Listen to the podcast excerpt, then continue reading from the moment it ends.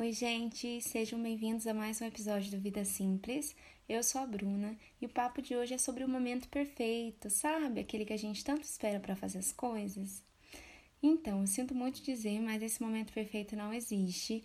Até pode acontecer alguns raros momentinhos em que tudo fica alinhado, bonitinho, mas a maior parte das vezes não é assim. E aí, o que, que nos resta fazer? Esperar o momento perfeito acontecer, quando tudo estiver alinhado, que é uma coisa rara, ou fazer o que a gente tem com o que está disponível no momento.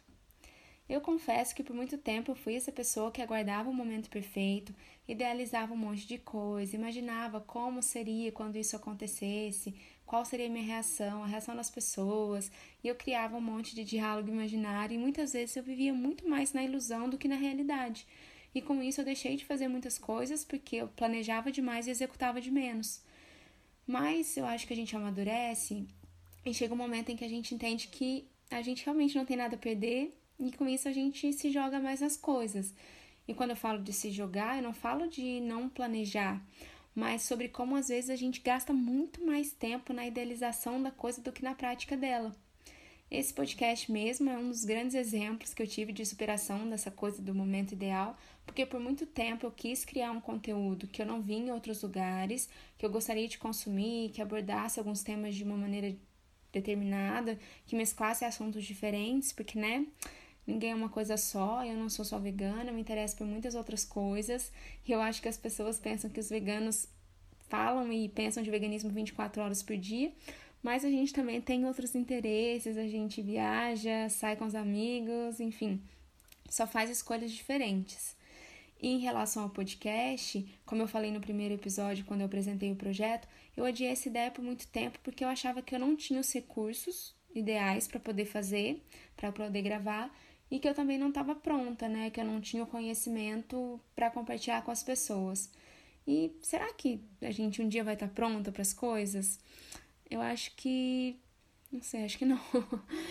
pra falar a verdade, eu sinto que às vezes, mesmo que a gente tenha conhecimento, que a gente tenha feito cursos, que a gente tenha os melhores equipamentos, ainda assim a gente não se sente segura e pronta para fazer alguma coisa. E eu acho que para nós mulheres isso tem um peso ainda maior, né?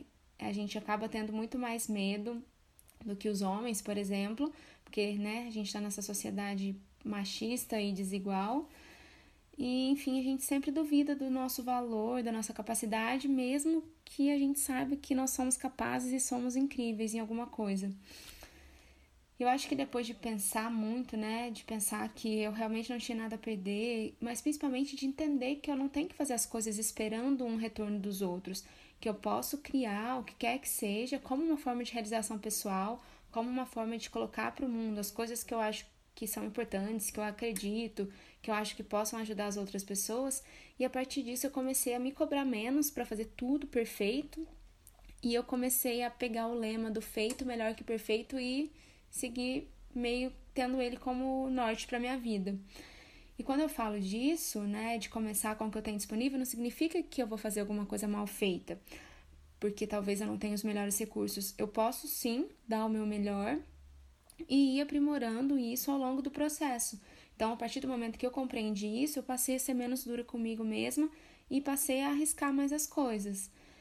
E além de todas essas questões, tem o lance da expectativa que a gente coloca nas coisas, né? De achar que tudo precisa ser grandioso, de ter holofote para ser incrível. Na verdade, não precisa. Uma coisa pode ser simples e pode ser incrível, contanto que ela seja verdadeira e tenha sentido pra gente. Porque eu acho que quando a gente faz as coisas mais para os outros do que pra gente mesmo, a gente não se dá conta não, dá, não dá conta de sustentar isso por muito tempo. E é muito doido, né? Porque se a gente for pensar que o nosso tempo é o que a gente tem de mais valioso, de mais precioso, porque mesmo que a gente tenha trilhões de reais na nossa conta, não dá para comprar um segundo de vida. Não faz muito mais sentido que a gente dedique esse tempo, que é valioso, importante, para fazer as coisas que tenham significado pra gente? Se a gente se conhece a ponto de reconhecer o que é importante e valioso para nós, a gente vai entender que mesmo que o que a gente produzir, no caso, vamos falar aqui de produção de conteúdo na internet, que mesmo que muitas pessoas não vejam, que muitas pessoas não curtam, o fato de fazer isso como uma expressão da nossa, da nossa verdade já valeu a pena. A gente vai parar de idealizar, né, de imaginar como as coisas poderiam ser e vai começar a fazer elas de fato. e vamos parar de esperar esse momento perfeito, ideal, onde a gente vai ter controle de tudo, que é uma grande ilusão, e vamos mergulhar de peito aberto naquilo que a gente acredita. Tem um perfil no Instagram que eu gosto muito de acompanhar, que é o Tira do Papel, do Thiago. Ele fala muito desses assuntos de medo, insegurança, de colocar o nosso projeto para o mundo, né, as nossas ideias. Tem até um grupo no Telegram que é super bacana. Vou deixar aqui na descrição do episódio para vocês acompanharem também. E tem um poema também que eu gosto bastante, vou colocar um trechinho aqui para vocês, né? Do Antônio Machado, que fala o seguinte: Caminhante, são tuas pegadas o caminho e nada mais. Não há caminho, se faz caminho ao andar. E eu gosto muito desse trecho do poema porque ele é um convite para a gente experimentar a vida, né? Claro que tomando as precauções, mas perdendo o medo de arriscar e fazendo as coisas que a gente acredita e deseja de coração. E eu finalizo esse episódio, né, curtinho, dizendo para vocês que eu sei que não é fácil romper essa barreira, tanto da espera do momento perfeito, quanto da dúvida que a gente tem da nossa capacidade, mas se a gente não tentar, a gente vai passar a vida toda pensando como seria se a gente tivesse feito essa coisa. Então eu acho que é muito pior imaginar o que poderia ter sido do que ter que refazer os planos porque o que a gente tentou não deu certo. É muito melhor pensar, eu errei, mas pelo menos eu tentei, do que pensar, nossa, mas e se eu tivesse feito aquilo? Se você quer muito fazer alguma coisa, não deixe isso de lado. Sabe? Se você sente no seu coração que é isso que você tem que fazer, mas se você não se sente seguro bastante para começar, busque ajuda, compartilhe a sua ideia com uma pessoa da tua confiança, peça um feedback para essa pessoa. Eu costumo muito fazer isso e me ajuda bastante. E não espere o momento perfeito. Pega essa ideia do feito melhor que perfeito, planeja, mas não fica só nas ideias comece a executar, faz as correções ao longo do caminho, faz as adaptações e aproveita também a jornada. Todas as vezes que eu termino de gravar um episódio aqui pro podcast, eu me sinto muito feliz e empolgada porque eu sinto que eu tô fazendo uma coisa que eu acredito muito.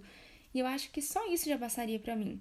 É claro que eu tô sempre querendo aprender, quero melhorar, pensar mais temas. Desejo sim que esse projeto possa alcançar cada vez mais pessoas porque o que eu compartilho aqui é o que eu vivo todos os dias e é o que eu acredito, sabe? Então, todas as vezes que eu deito na minha cama, porque geralmente eu gravo o episódio antes de dormir, eu deito muito feliz com aquela sensação gostosa de de estar tá fazendo uma coisa que eu acredito.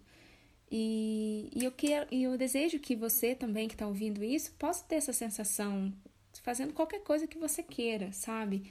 A gente vai ter medo? Vai, mas a gente tem que ir com medo mesmo porque a vida é muito breve.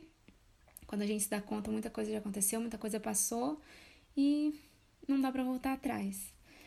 Então é isso. Dúvidas, sugestões podem ser enviadas para o e-mail que está aqui na descrição do episódio. No Instagram vocês me encontram como arroba virando vegana e no blog umavidamaisimples.com.br. Um beijo e até a próxima!